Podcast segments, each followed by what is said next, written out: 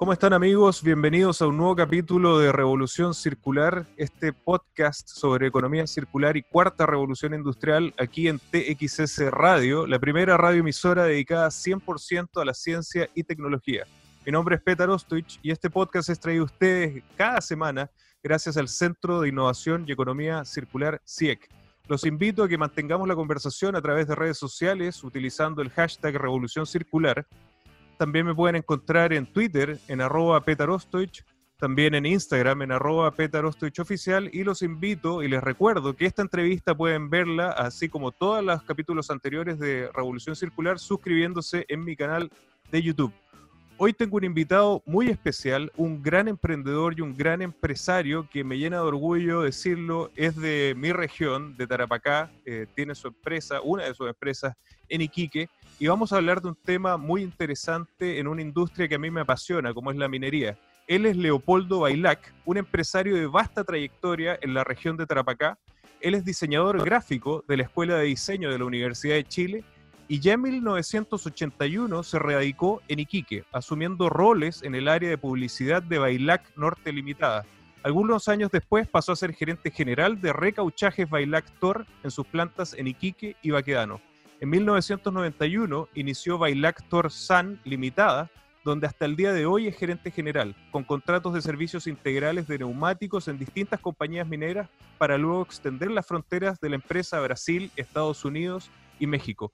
Paralelamente, desde el año 2000 se ha desempeñado como presidente de la Asociación de Industriales de Iquique y el Tamarugal, dirigiendo así el gremio más importante de la región de Tarapacá, que además debo decirlo tengo el honor de ser parte del directorio, así que Leopoldo es presidente eh, de esta organización donde también puedo participar.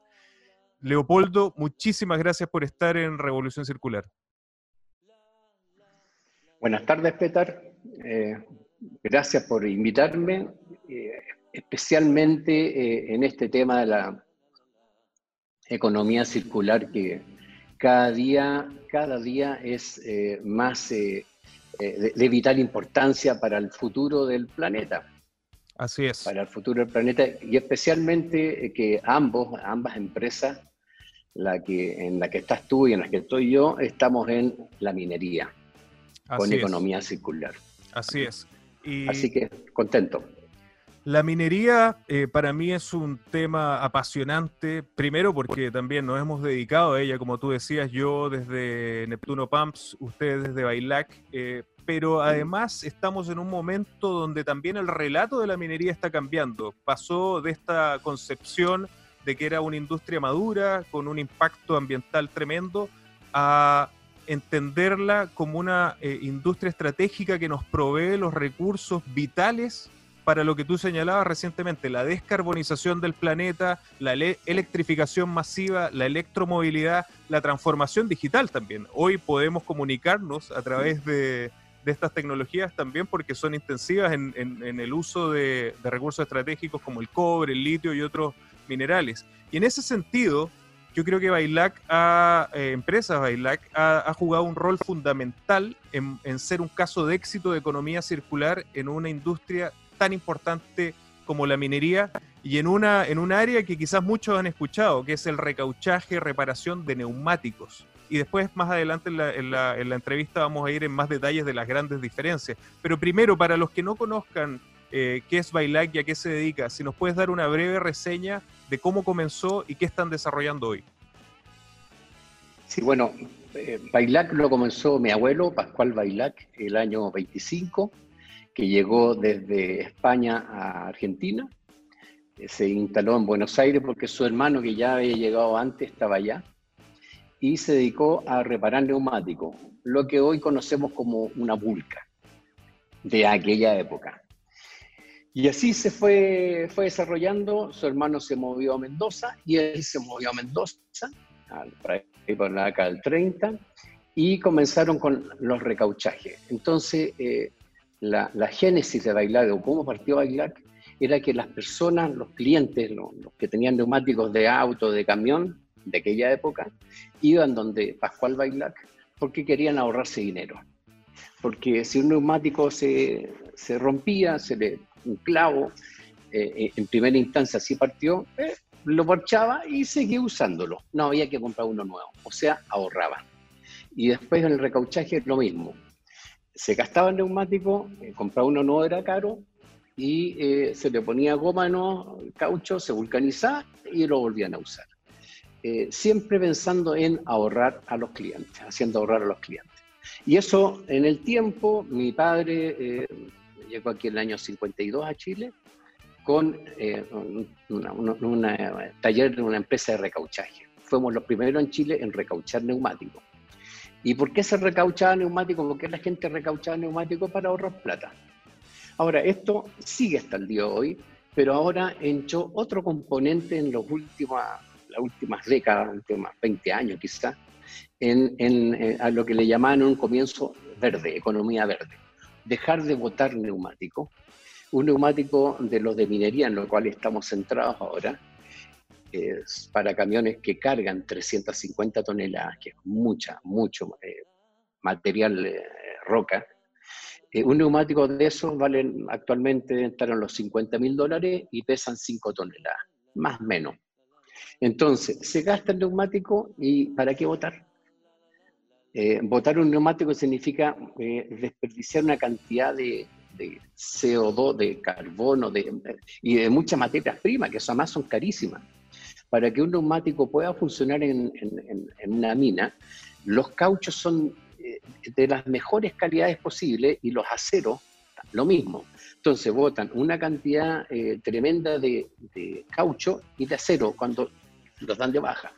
Y ahí enchamos ahora con la economía circular de que un neumático darle una, dos, tres veces eh, para no botar, para no perder materias primas y dejar de producir menos neumáticos que significa eh, CO2 y, todo, lo, todo lo que implica eso. Entonces, en eso estamos hoy día. Partimos con, ahorrando dinero a los clientes.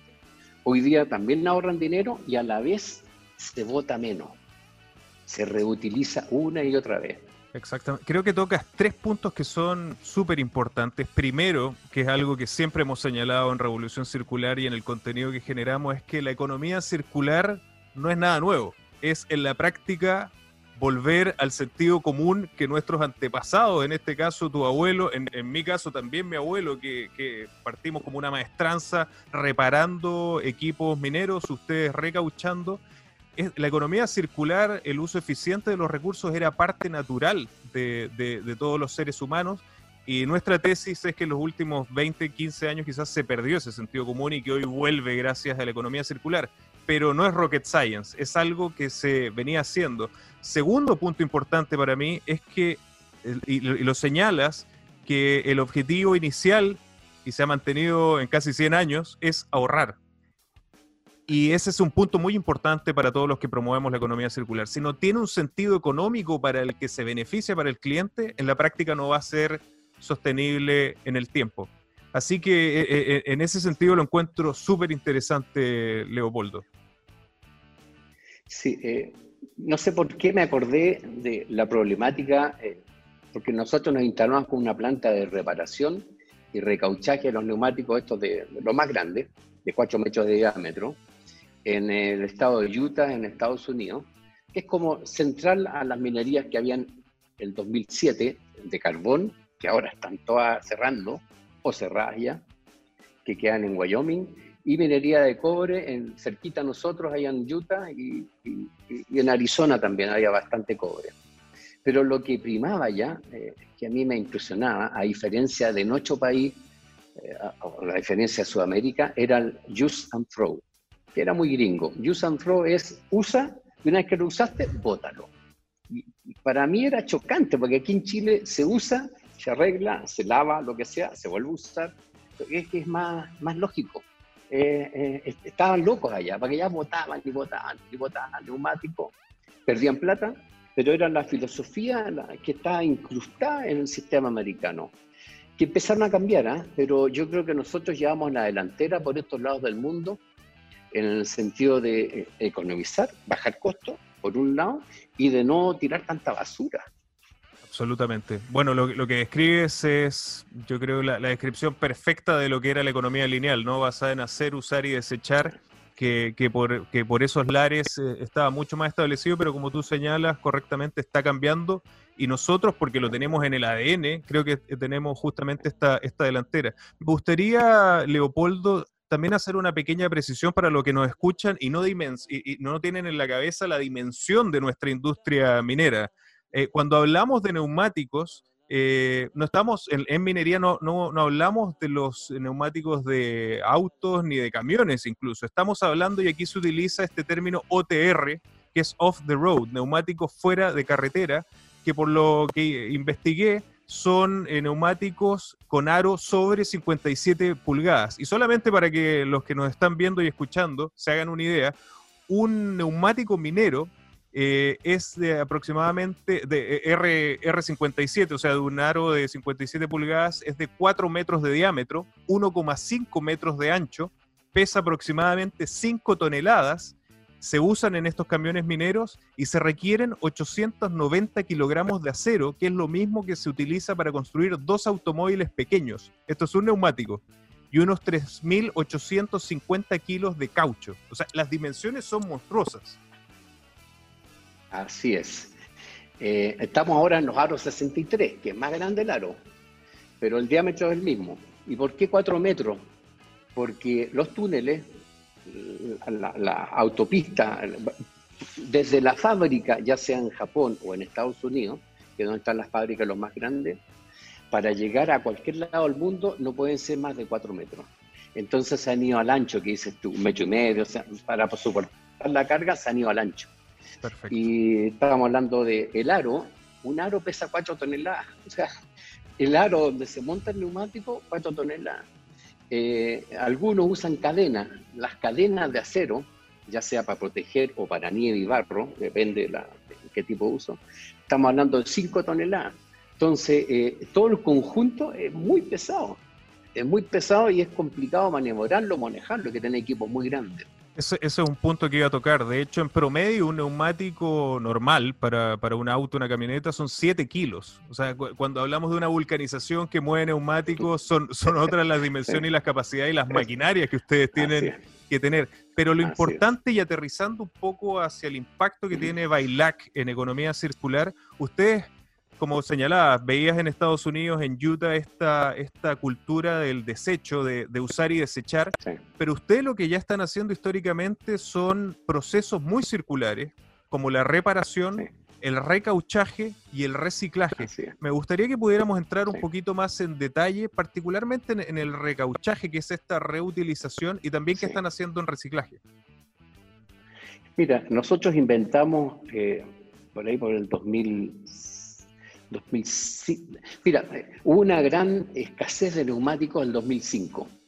En aquella época, ese año, eh, se robaban en las calles acá en Chile, se robaban todo lo que fuera fierro fundido, de la, por donde el agua de la lluvia entra a la desagüe, eso eran de fierro fundido, tiene un nombre técnico que no recuerdo. Se los robaban y hubo un accidente, hubieron varios porque se caía la gente, se caían los autos, porque China despertó ese año y necesitaba todo tipo de materiales. Y dentro de eso, la, necesidad de cobre, de fierro, de todos los minerales, pues, eh, fue una locura. Y las minas, eh, para producir más, necesitaban mover más camiones y más neumáticos. Y neumáticos no había. Porque las fábricas no pueden, en, seis meses, en un año, no pueden doblar producción. Bueno, fue tal la escasez que por eso fuimos a Estados Unidos. No, no, no, no. Fuimos como casi llevados para allá por compañías mineras.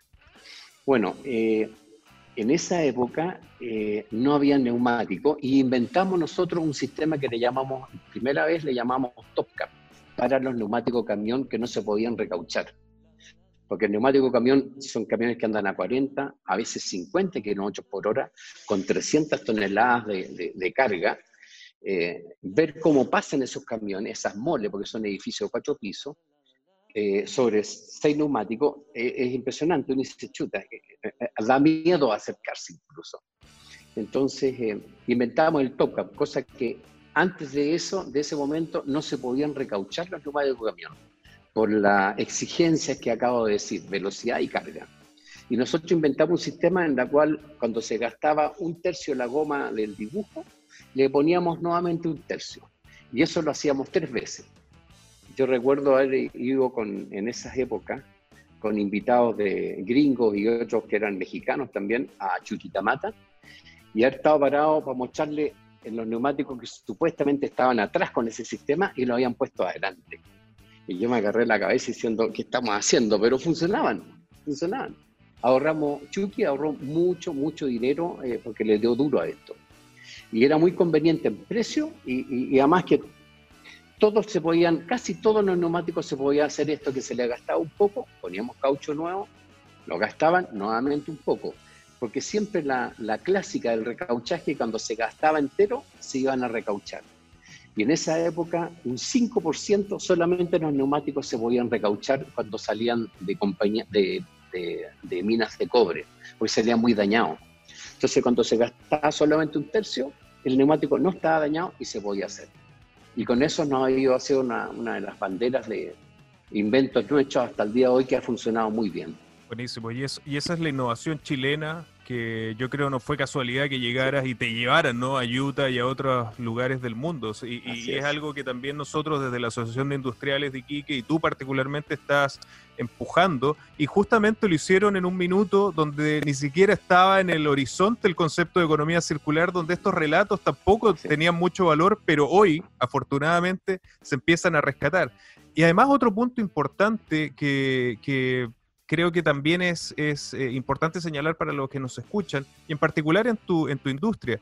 Entre Tarapacá y Antofagasta se genera el 70% de los desechos de neumáticos del país.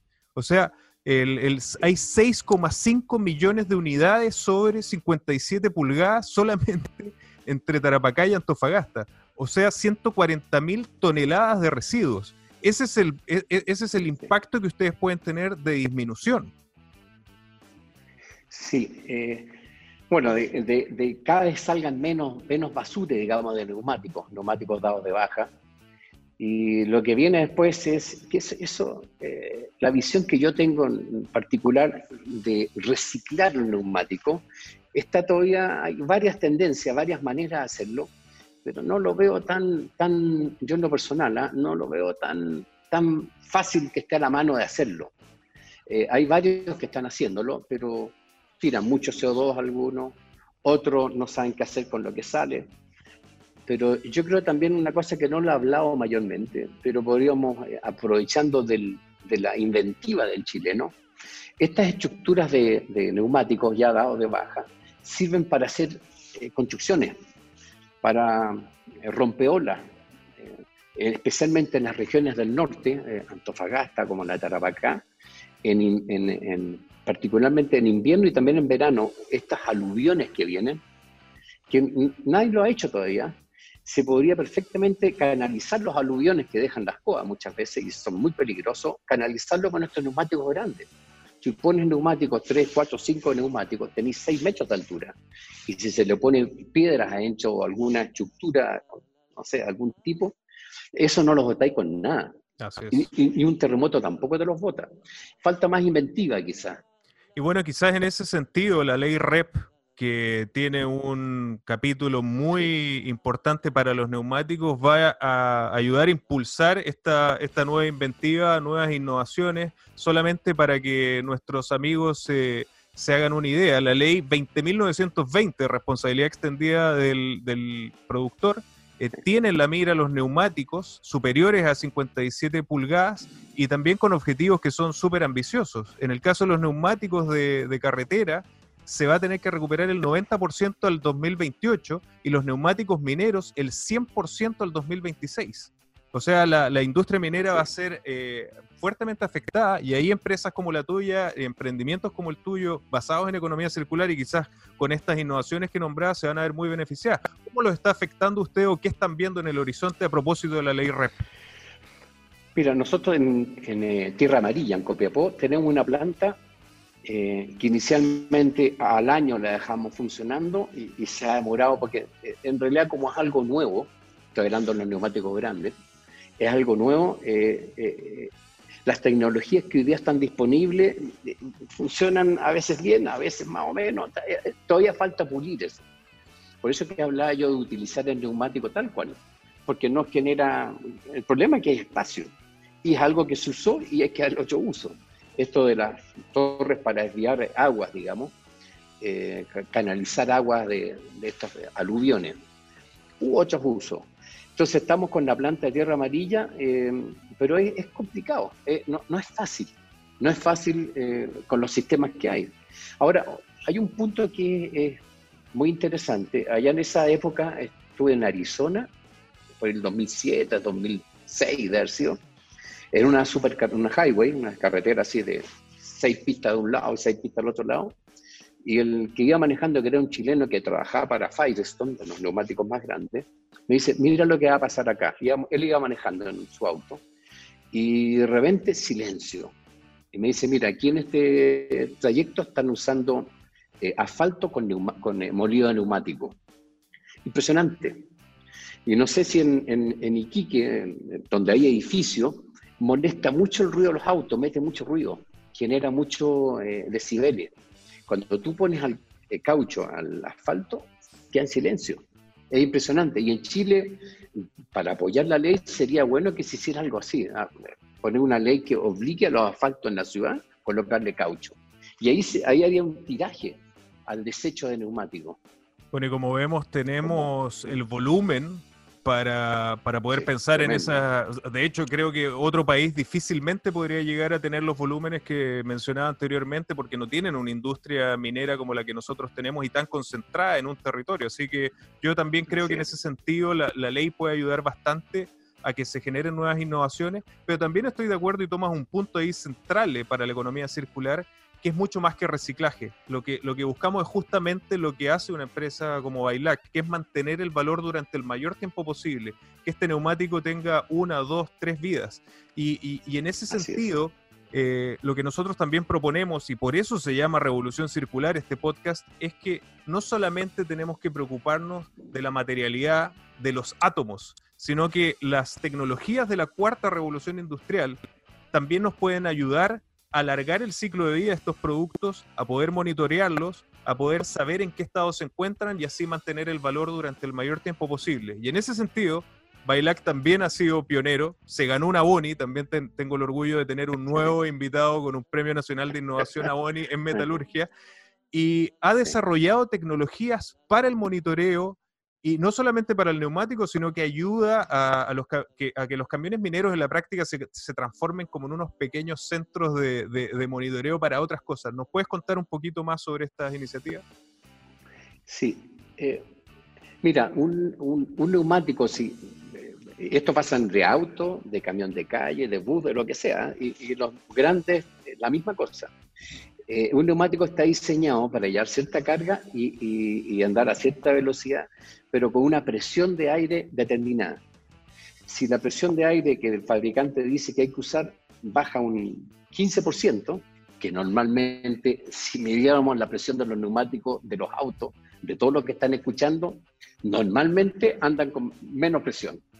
Ese neumático, al andar con menos presión, le pueden pasar, hay dos cosas que le pueden pasar. Uno que se va a gastar más rápido, en vez de durar un año, le va a durar ocho meses, por decir algo. Y lo otro es un problema de seguridad, que la estructura neumático, porque un neumático no es goma, eh, eh, y en los grandes en particular es tremendo, la estructura que lleva. En los grandes de minería de 4 metros es todo cables de acero. Están diseñados para andar con una presión adecuada, con la presión precisa. Si baja la presión, el neumático va a durar menos que en minería es mucha plata, eh, se está hablando de millones de dólares que van a gastar más, y problema de que puede, eh, se puede calentar y puede reventar. Entonces, lo que nosotros, el sistema que hemos, eh, diseñado, que hay varios en el mundo, ¿ah?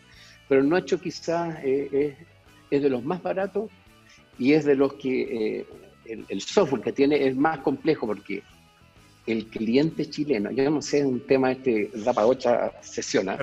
el cliente chileno, cliente chileno, eh, en general, ¿ah? es lo más jodido, lo más exigente que hay. Te lo digo conociendo minería de muchos lados del mundo, el más exigente es el chileno. Y eso te ayuda, te ayuda al software nuestro que, que acompaña este sistema de la presión, es yo diría que el más completo de los que he visto en el mundo. ¿eh? eh, desarrollado en Chile el software, eh, los todos sabemos que en general todo este sistema de sensores viene de China, de Inglaterra, nosotros partimos con Inglaterra, pero eran hechos en China. Entonces teníamos que pagarle a los ingleses y finalmente la hicimos corto y es por China. Todo China, más, mucho más barato y funciona perfecto. Entonces lo que hacemos con estos sensores es que el neumático anda con la presión correcta y eh, eh, especialmente el tema de la seguridad porque que reviente un neumático de esto, eh, no te digo, Petar, lo peligroso que puede ser. Así es. Sale volando todo alrededor. Pero mira qué interesante todo lo que hablábamos antes de la materialidad, uno puede hacer y mantener la vida durante el mayor tiempo posible, pero si uno no interviene en la operación de los productos, y eso solamente es posible a través del uso intensivo de tecnologías, realmente no, no, vamos a tener el impacto que podemos tener a través de una economía circular y por eso me encanta el ejemplo de Bailac que une átomos y bits. Esta es, la definición de la cuarta revolución industrial que elimina la frontera entre el mundo físico y el digital y ustedes lo están haciendo con tecnología 100% chilena. Eh, y en particular, Peta, eh, lo cual me, me llena orgullo, eh, con, ¿cómo llamarlo? no voy a decir la palabra con putines, pero son de, lo, de ya sean ingenieros o técnicos en computación, tenemos un equipo en Iquique, eh, que, hemos desarrollado en Iquique algo que está en categoría mundial. Y, como, como aquí en Sudamérica somos muy fijados en el costo, quizás el, el, el de mejor costo, el más barato del mundo, y con, eh, con toda la, parte del software, eh, categoría mundial y mejor que nosotros. Qué orgullo. también para acá. Qué orgullo, Leopoldo. que a veces, el, problema es que a veces cuando uno está eh, desde Iquique, como que cuesta salir al mundo. Eh, y, no te pescan a veces, tú que conoces cualquier cantidad de feria, todo. Cuando es Chile, está la tendencia como no nos miran con respeto. Pero hacemos cosas de categoría mundial. En el caso de ustedes con la Neptuno PAMS, eh, categoría mundial. Y nosotros, bueno, estamos en Brasil actualmente, estamos en Argentina, estuvimos en México, eh, medio complicado México, eso da para otra conversación, eh, y, da susto también en México hoy día. Pero estuvimos en Estados Unidos, entonces hemos, hemos andado afuera y con orgullo te lo digo, Chile eh, tiene eh, categoría mundial en muchas cosas. Y es lo que estamos haciendo nosotros, lo que hacen ustedes y lo que hacen otros. Absolutamente. Y, yo creo que los ejemplos como el tuyo son claros para demostrar que, la capacidad está. Y, me gustaría ir terminando, eh, lamentablemente, la entrevista, Leopoldo, pero en, tu papel y en tu rol como presidente de la Asociación de Industriales de Iquique, siempre tus discursos eh, eh, motivan a, que hayan más emprendimientos, motivan a la industria minera a que confíen en los emprendedores nacionales y ahora locales. Ahora estamos pensando incluso en territorio con el nuevo Centro Tecnológico de Economía Circular que va a estar en Iquique. Ya estamos descentralizando a través del emprendimiento. Pero ¿cuál sería tu mensaje para los emprendedores que nos están escuchando, para los amigos de la industria minera que nos están escuchando, para que aprovechemos, ahora más importante que nunca quizás post pandemia, eh, nos demostró el IMASEC la importancia que tiene la industria minera, cómo podemos aprovechar este momento para tirar al país arriba y para poder reactivarlo económicamente.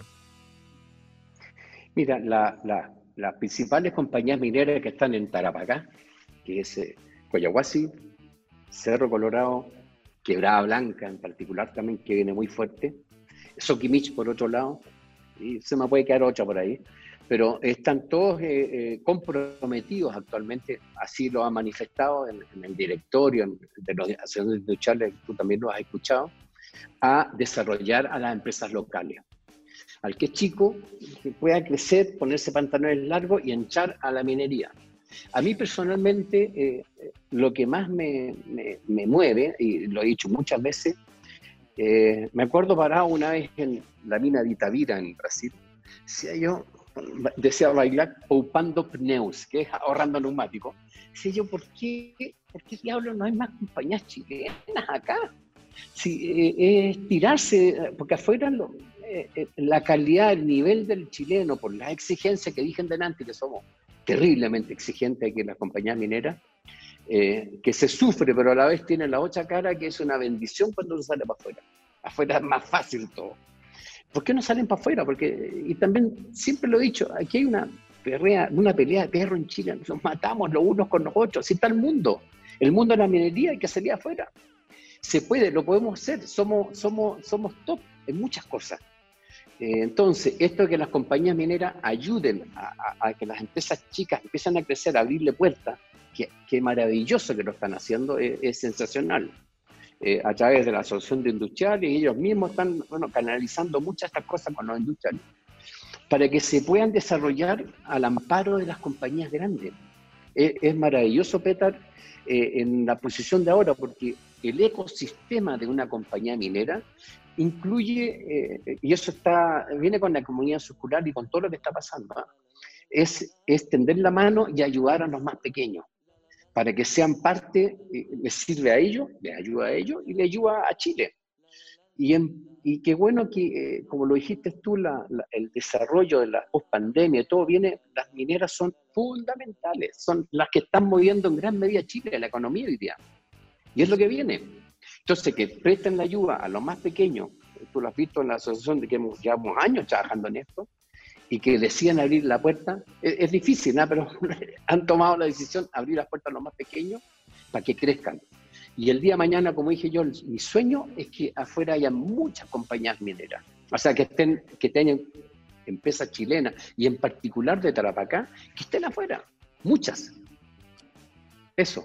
Y así, y así será. Creo que la, minería ha entendido el valor de la economía circular con el triple beneficio económico, primero, social y ambiental, y en esa línea estamos y la asociación ha sido fundamental. Tu ejemplo ha sido fundamental y muchísimas gracias por todo el impulso y muchísimas gracias por participar en Revolución Circular. Las puertas están abiertas. Eh, muchísimas gracias nuevamente, Leopoldo. Tus últimas palabras, si tienes algo más que contarnos. Peter, eh, eh, no queda otro camino para el planeta, voy a hablar a nivel planeta, de la economía circular. No queda otro camino. O sea, eh, en alguna mente hemos conversado, si, si no le damos duro a esto, eh, todo se venido abajo.